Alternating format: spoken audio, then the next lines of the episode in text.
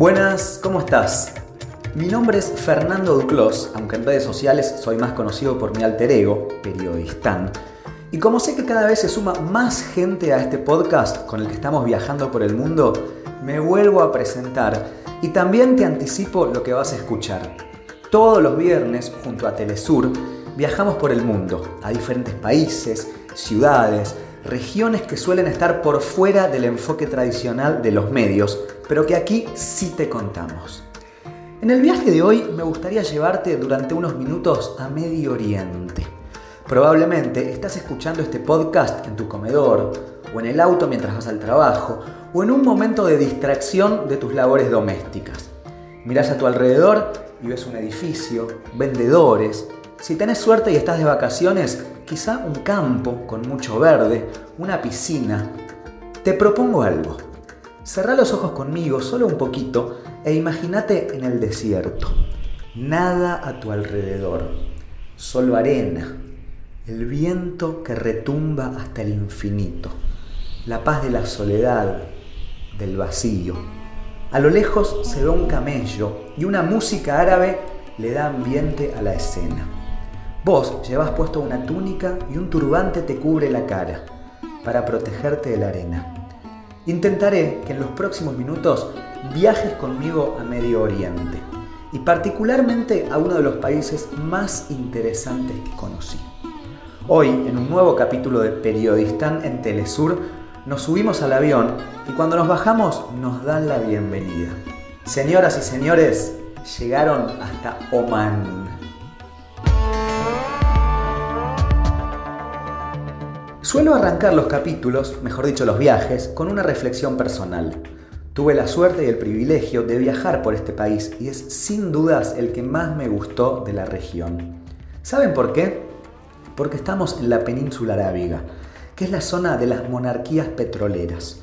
Uno va a las ciudades más importantes de Arabia Saudita, va a Dubái o Abu Dhabi, en los Emiratos Árabes Unidos, a Qatar, donde se jugó el Mundial, a Kuwait o Bahrein, y lo único que ve son junglas enormes de cemento, luces y modernidad. Demasiados rascacielos, todo carísimo, son como ciudades de juguete, maquetas ultra futuristas levantadas en medio de la arena. Cuando estaba en Dubai, una anécdota me quedó para siempre.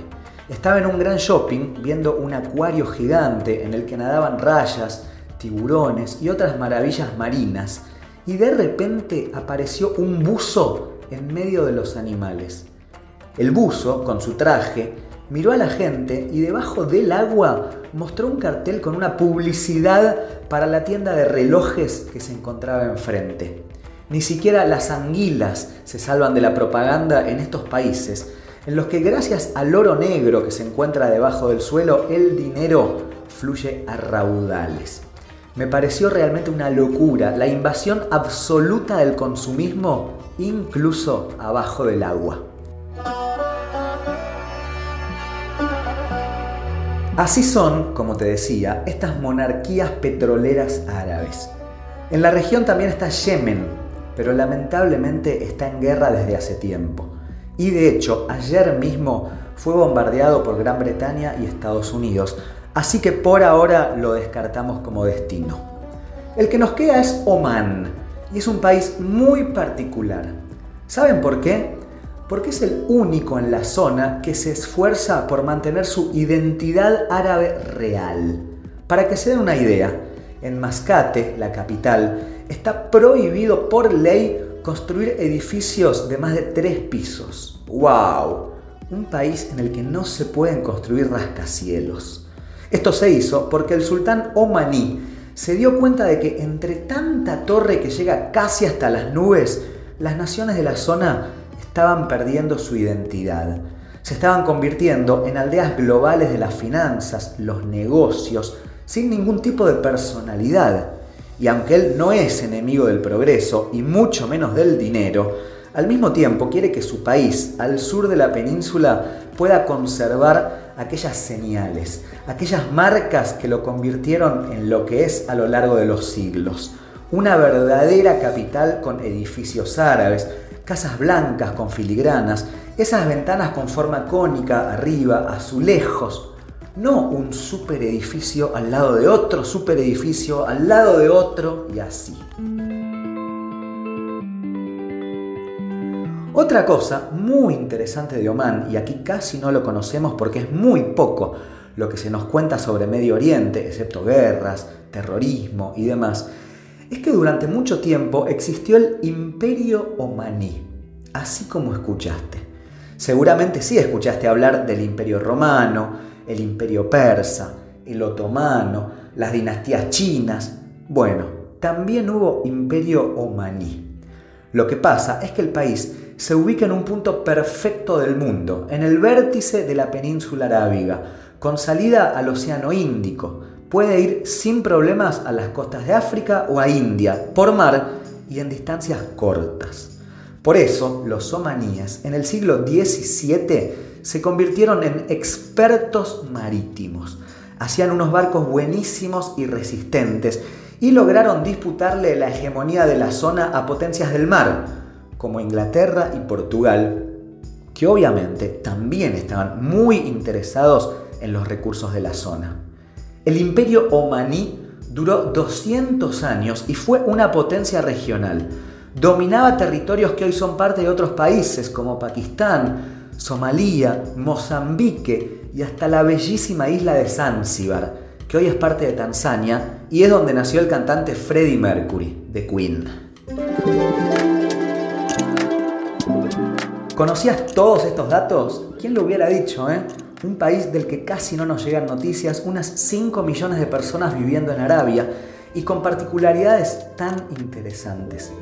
Cuando estaba en Omán y andaba con mi túnica, porque allí son musulmanes y bastante estrictos, todos los días comía pescado. Claro, ya hablamos de la cercanía al mar, ¿no? Bueno, allí y en toda Arabia se come con la mano, incluso el arroz, aunque esté caliente. Uno hace un bollito de arroz, lo mezcla con el pescado y lo mete todo junto a la boca, empujando con el pulgar. Todos comen de la misma bandeja y sentados en una alfombra. No se usan mesas ni sillas en las casas. Les juro, la primera vez que lo intenté me manché todo. Terminé con toda la cara sucia de pescado, pero bueno, al final uno siempre se va acostumbrando.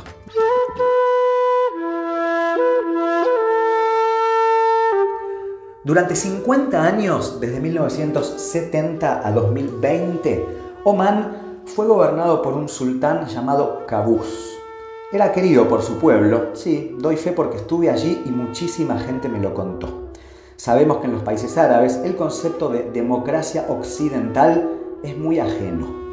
Luego, cuando este líder falleció, lo reemplazó el nuevo sultán que gobierna hoy llamado Haytham bin Tariq. Oman siempre fue visto en una zona de grandes conflictos como un árbitro bastante confiable, mediador, un país que siempre intentó que en la región se mantenga el equilibrio, un interlocutor en el que la mayoría confía.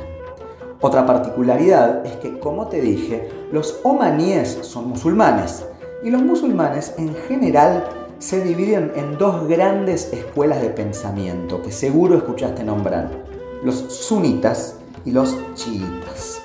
En Irán, por ejemplo, hay una mayoría chiita y en Arabia Saudita una mayoría sunita. Pero en Omán tenemos a los ibadíes, que no son ni lo uno ni lo otro. ¿Y esto con qué se come?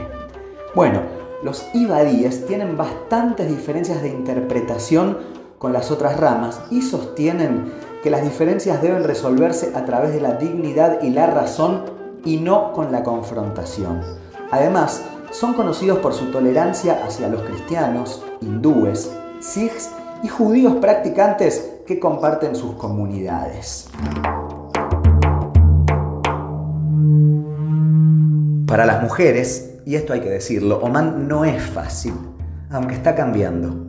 No hay obligación de ir cubiertas y además es un país en el que hay muchas playas muy lindas que pueden visitar pero bueno, estamos hablando de una sociedad musulmana conservadora.